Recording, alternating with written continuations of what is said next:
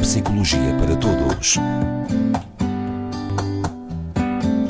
Na Antena 1 Açores, com o Dr. João Ribeira. E o Dr. João Ribeira, como sabem, é nosso convidado semana a semana, neste espaço, neste dia e a esta hora. A sua proposta para hoje é falarmos daquilo que nos dá prazer, mas Hum. como elemento de bem-estar e desenvolvimento humano. é falarmos do prazer, propriamente dito, aquilo que eu costumo classificar como o grande motivador, mas do prazer como uma parte de algo mais. Como uma parte de uma experiência maior, que é aquilo que alguns autores chamam o florescimento da pessoa. Eh, nunca entendam nada destas palavras de florescimento como coisas eh, new age e estranhas.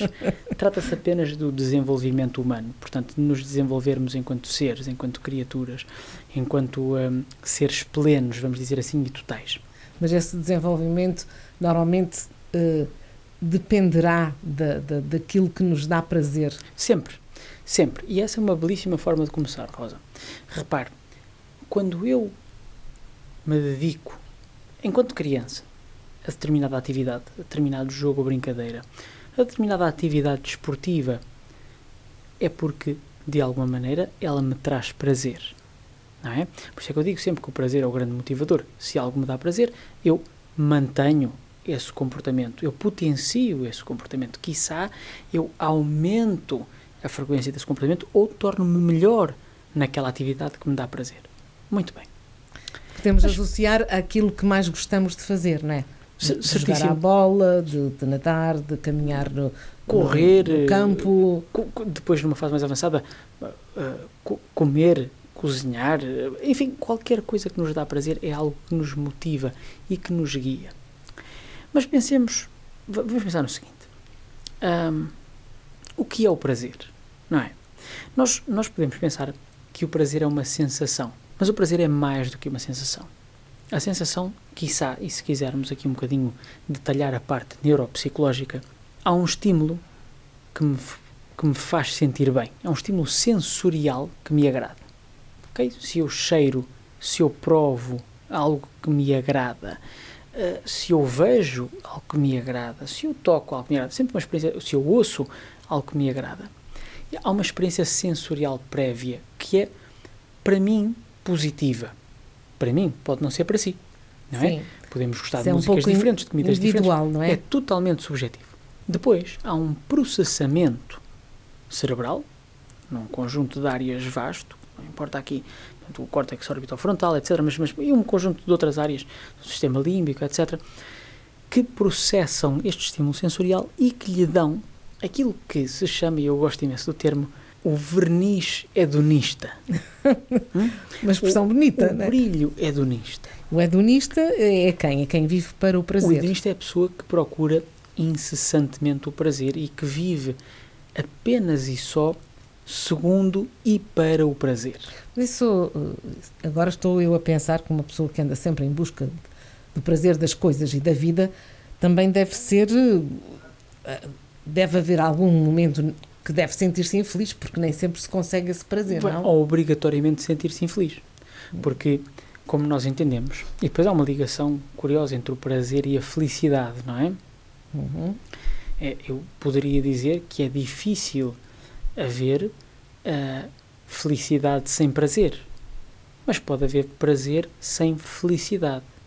E aqui, se calhar, a felicidade, eu esticava aqui um bocadinho o conceito e associava-o então ao tal florescer do ser humano, não é?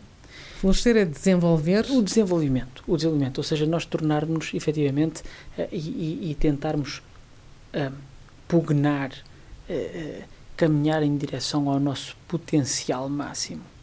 E, e é aqui que o prazer entra como motivador. E, e quando falamos do hedonismo puro, como a Rosa dizia muito bem, o hedonismo puro pode ser limitante. Pode ser limitante, porque nós somos muito mais. É um pouco como as pessoas que gostam de dizer eu sou perfeccionista, não é? Querem tudo bem, querem que tudo seja perfeito. É, exatamente. No fundo é a mesma ideia. No fundo é a mesma ideia. Muito obrigado.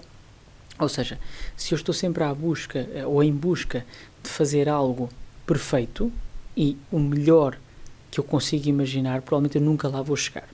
Se eu vivo apenas e só para o prazer e pelo prazer, eu vou chegar a um ponto em que eu não vou conseguir provavelmente satisfazer essa minha necessidade e isso será efetivamente um motivo de desprazer e, em último, de infelicidade.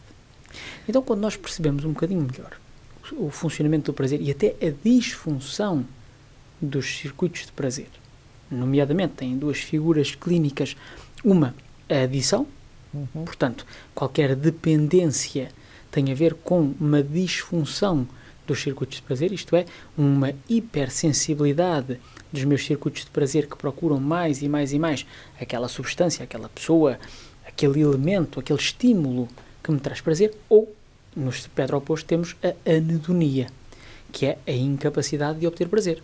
Não é? Uhum. Que existe, por exemplo, em várias síndromes depressivas, que existe associada até e paradoxalmente ao consumo de algumas drogas, não é? Em que há uma disfunção, vamos dizer, uma hipersensibilidade dos circuitos de prazer para depois haver uma um hipofuncionamento desses circuitos do prazer em situação normal.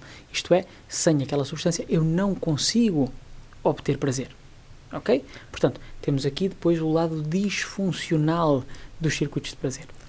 Mas no fundo, o que é que, o que, é que nós podemos fazer ou o que o é que, que nós queremos dizer aos Muito nossos bem. ouvintes? A ideia é que uma boa vida e o bem-estar, ora bem, o prazer deve ser apenas e só um elemento do meu bem-estar mais global.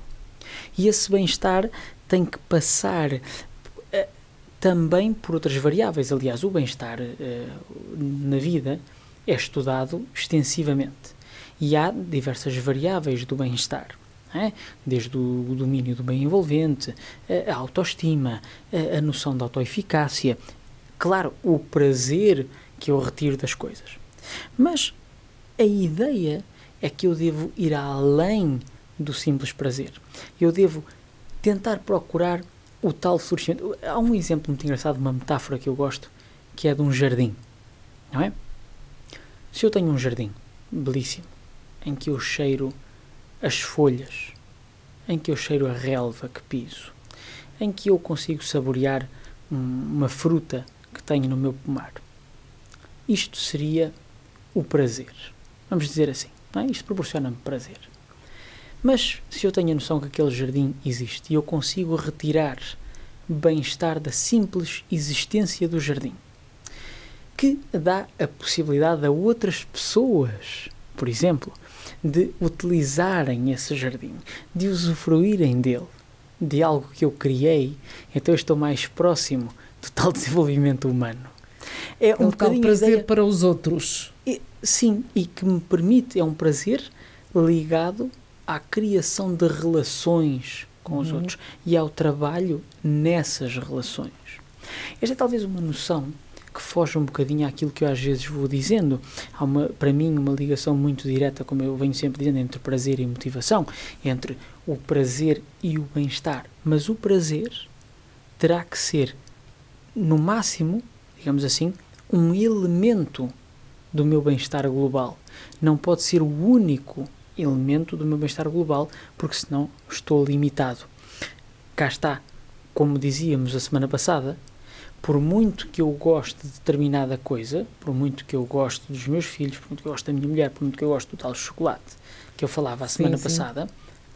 demais desse prazer deixa de me dar prazer. Portanto, então, poderá cansar-se. Tenho que ir além, e, e, aqui a questão, a questão, vamos dizer, científica vai muito por aqui. Quanto melhor eu perceber, quanto melhor eu perceber uh, estes mecanismos do prazer e como eles funcionam ou não funcionam, melhor eu consigo entender onde é que muitas vezes está a disfunção, onde é que algumas pessoas com certas condições neuropsiquiátricas, por exemplo, com, como é o caso da depressão, como é o caso de outras alterações, muitas vezes motivadas pelo consumo de substâncias, uh, sofrem com esta dificuldade de obtenção de prazer ou sofrem com a necessidade de obtenção permanente de prazer para depois poder tentar ajudar estas pessoas a desenvolverem-se além desta base hum, simples de 0 e 1, um, que é de onde nós partimos, mas temos a obrigação de construir um bocadinho mais sobre ela. E é por isso que convém eh, nós percebermos como é que isto funciona. Sem dúvida. Daí eh, eh, esta, esta, este tema ser trazido aqui por si. Claro, a ideia básica e, e aquilo que eu quero aqui transmitir é o prazer é fundamental. O prazer é um, o principal motivador. Claro que é. Mas não nos podemos cingir à simples busca do prazer. Devemos tentar trabalhar-nos a nós próprios e às nossas relações além daquilo que é o prazer direto. Ou seja, se pensarmos, por exemplo, na tal metáfora do jardim e daquilo que a minha atitude e a minha postura pode proporcionar aos outros, então eu estou no tal desenvolvimento, eu estou além do simples prazer. Mais um encontro com o Dr. João Ribeira. Nós prometemos voltar para a semana. para a e semana. pense no que é preciso fazer para termos prazer na vida.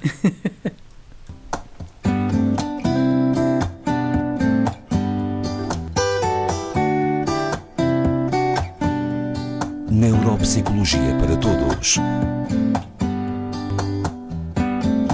Na Antena 1 Horas, Dr. João Ribeira.